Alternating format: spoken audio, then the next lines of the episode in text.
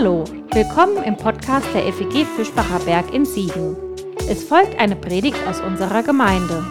Wenn du uns kennenlernen willst, besuch uns gerne online unter fegfischbacherberg.de. Jetzt wünschen wir dir eine gute Zeit mit unserem Podcast.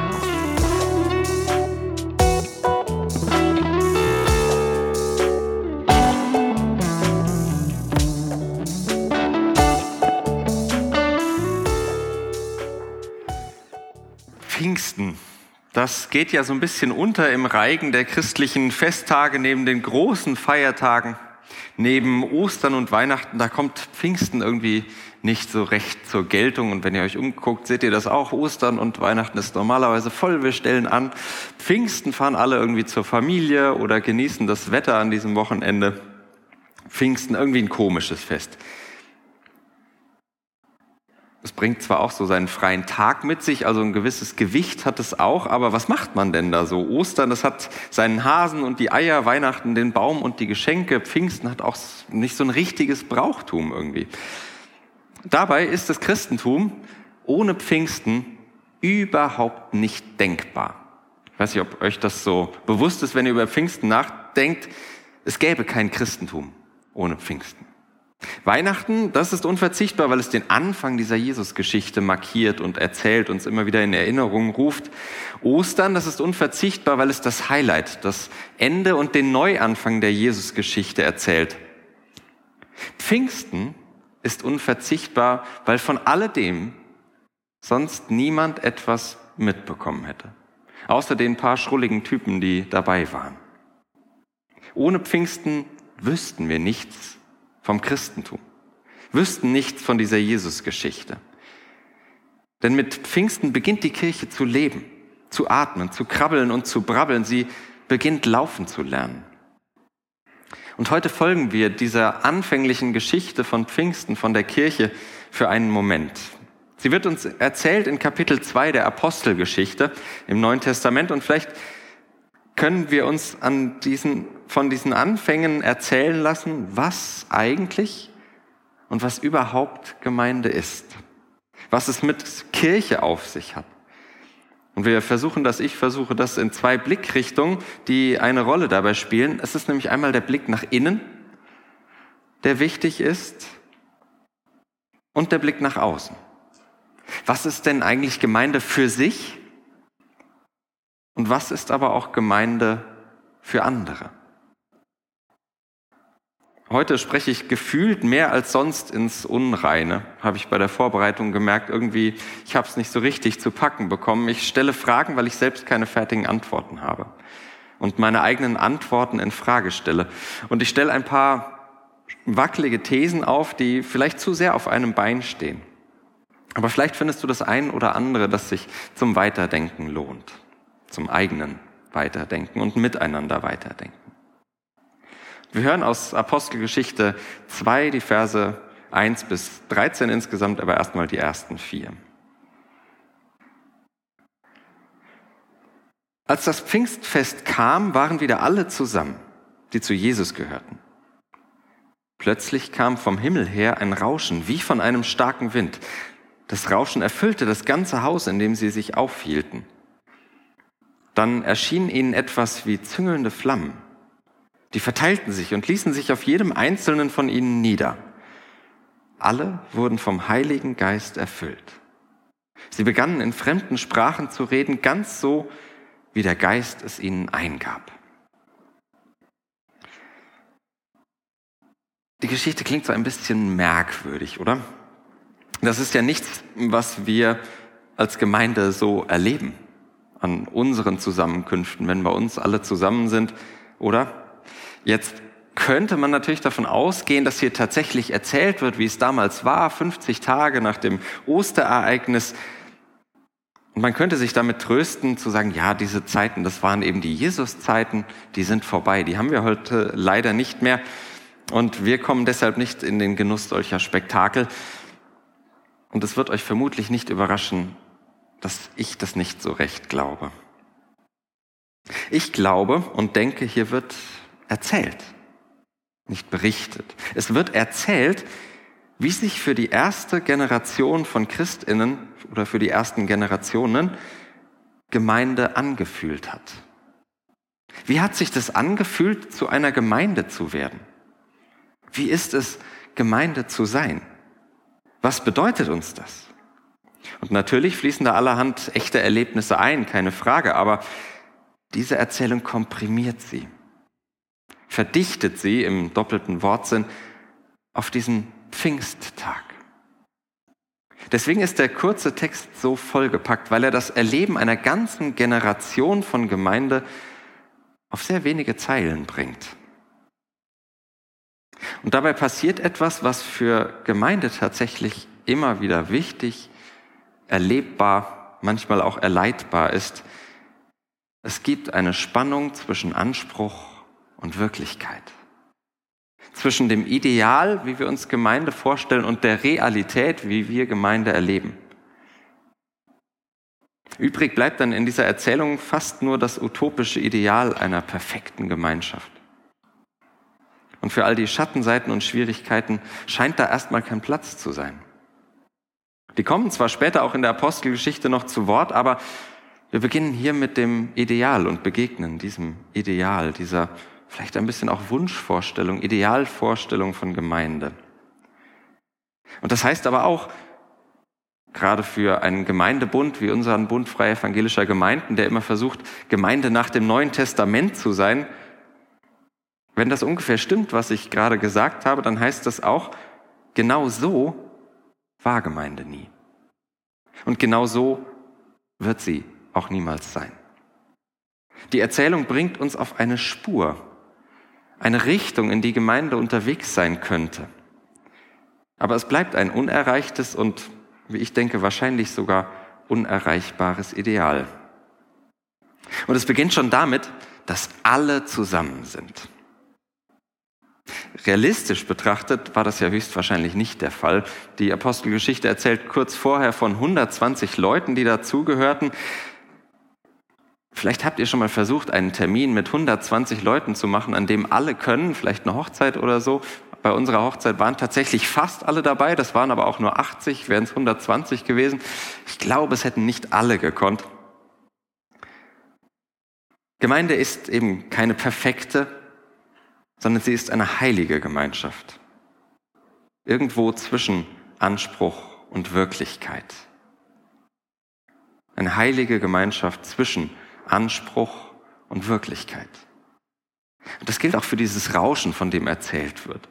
Ich finde, das ist ein wirklich schönes Bild für diese ideale Vorstellung von Gemeinde. Wenn ich vom Rauschen höre, dann denke ich immer ans Mountainbiken durch den Wald. Und manchmal beginnt der Wald zu rauschen, wenn der Wind aufkommt. Und das Besondere daran ist für mich die Harmonie. Zig verschiedene Bäume, Nadelbäume, Blätter, die rascheln im Wind und geben in all ihrer Vielfalt doch nur diesen einen gleichmäßigen harmonischen Ton ab.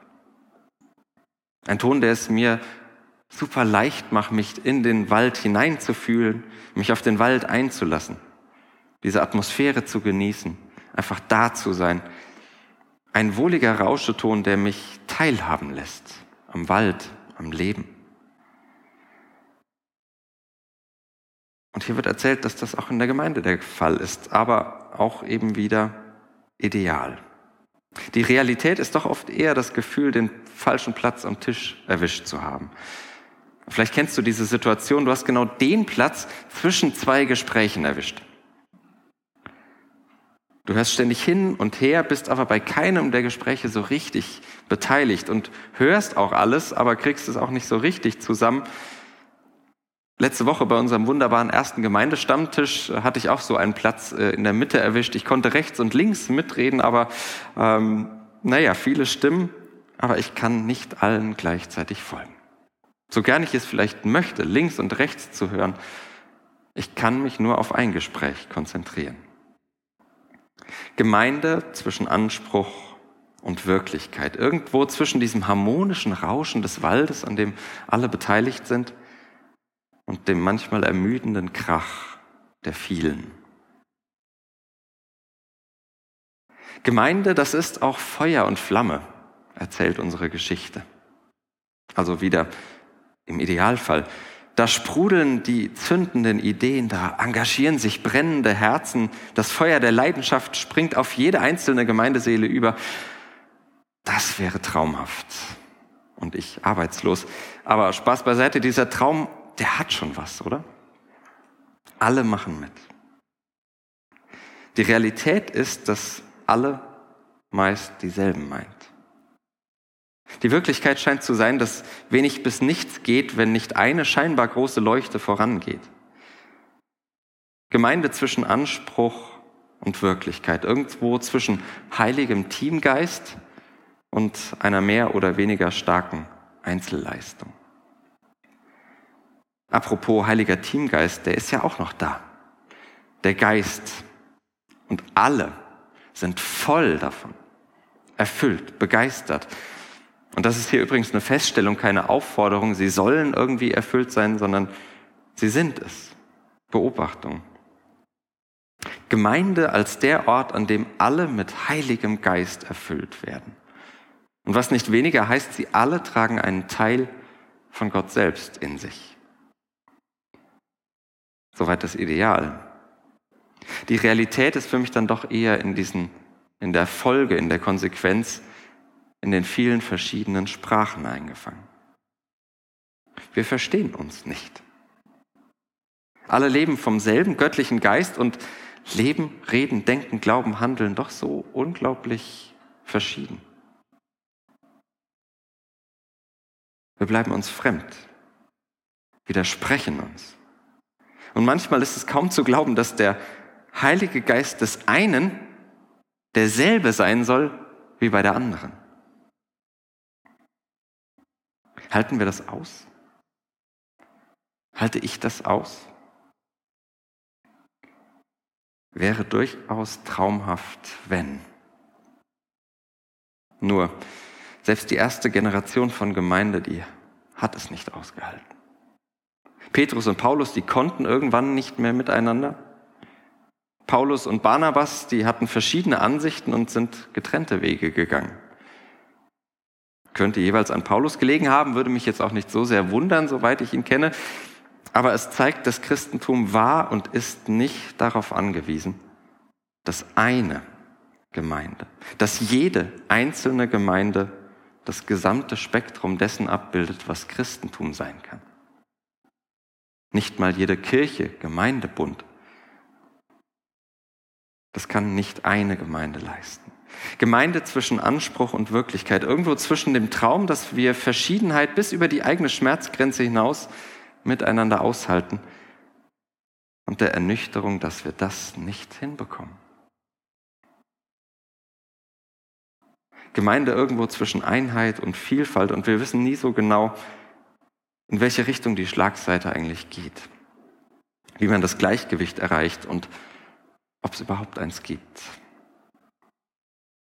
Gemeinde für sich bedeutet ständig zwischen Anspruch und Wirklichkeit zu pendeln. Gemeinde ist die ständige Frage danach, was uns jeweils bedeutet, zu Jesus zu gehören. Und Gemeinde ist der ständige Versuch, mit der Vielfalt der Antworten umzugehen. Damit kann sich Gemeinde viel und lange beschäftigen.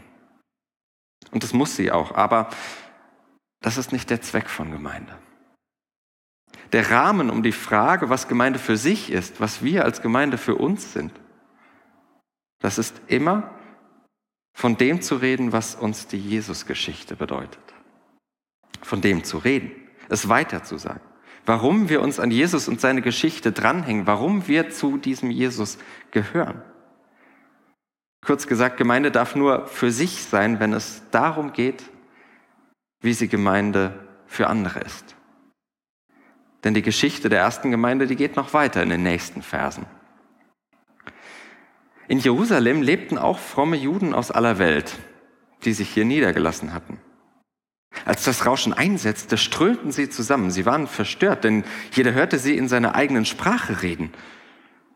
Erstaunt und verwundert sagten sie, sind das nicht alles Leute aus Galiläa, die hier reden? Wie kommt es, dass jeder von uns sie in seiner Muttersprache reden hört? Wir sind Juden von Geburt an, aber auch Fremde, die zum jüdischen Glauben übergetreten sind. Auch Kreter und Araber sind dabei. Wir alle hören diese Leute in unseren eigenen Sprachen erzählen, was Gott Großes getan hat. Erstaunt und ratlos sagte einer zum anderen, was hat das wohl zu bedeuten? Wieder andere spotteten. Die haben zu viel süßen Wein getrunken.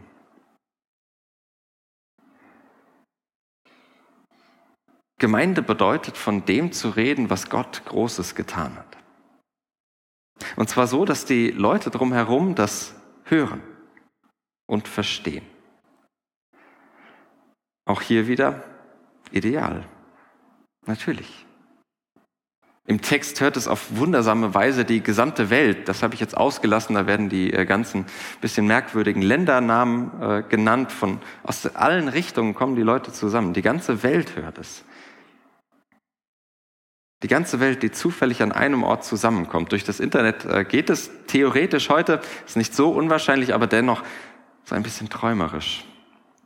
Denn die Realität ist ja, Gemeinde erreicht eben nicht die ganze Welt.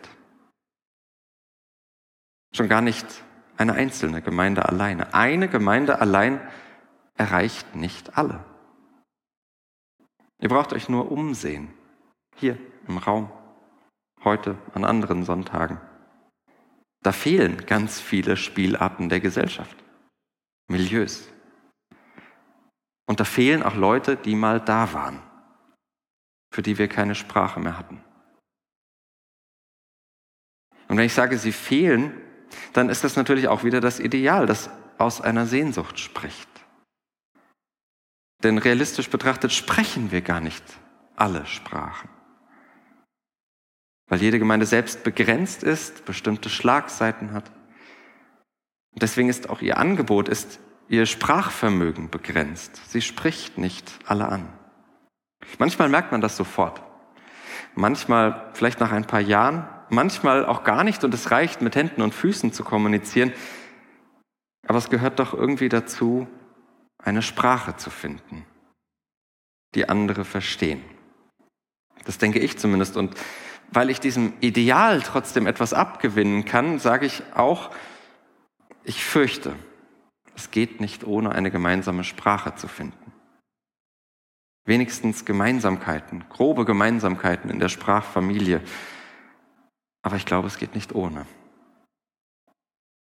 Denn hier scheint der Text dann doch langsam in die Realität, ins echte Leben hineinzurutschen. Wo die gemeinsame Sprache fehlt, da versteht man nämlich nur Bahnhof.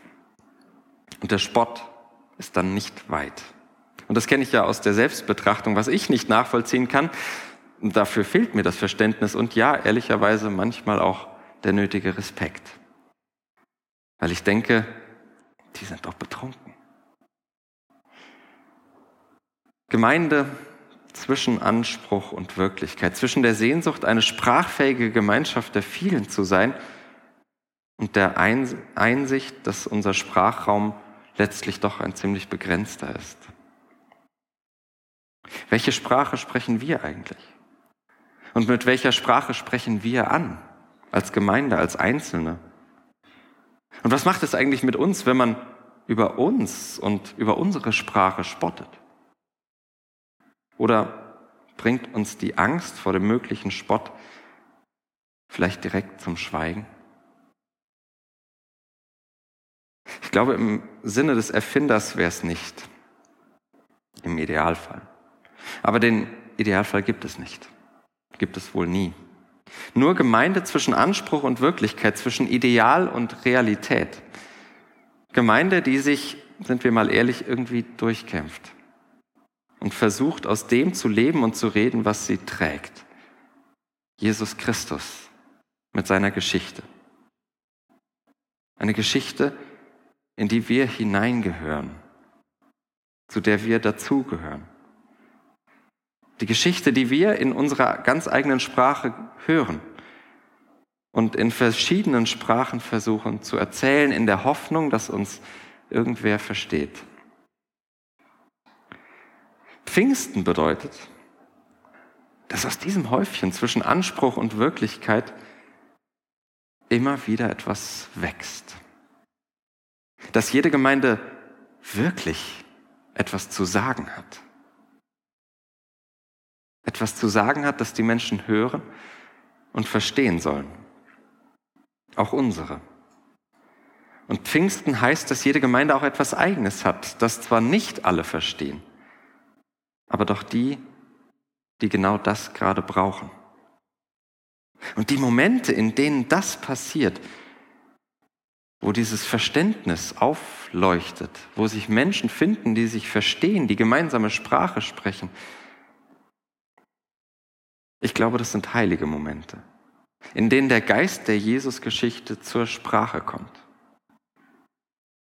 Ein heiliger Geist, immer wieder mitten unter uns, in dieser Gemeinde, für uns und für andere. Amen.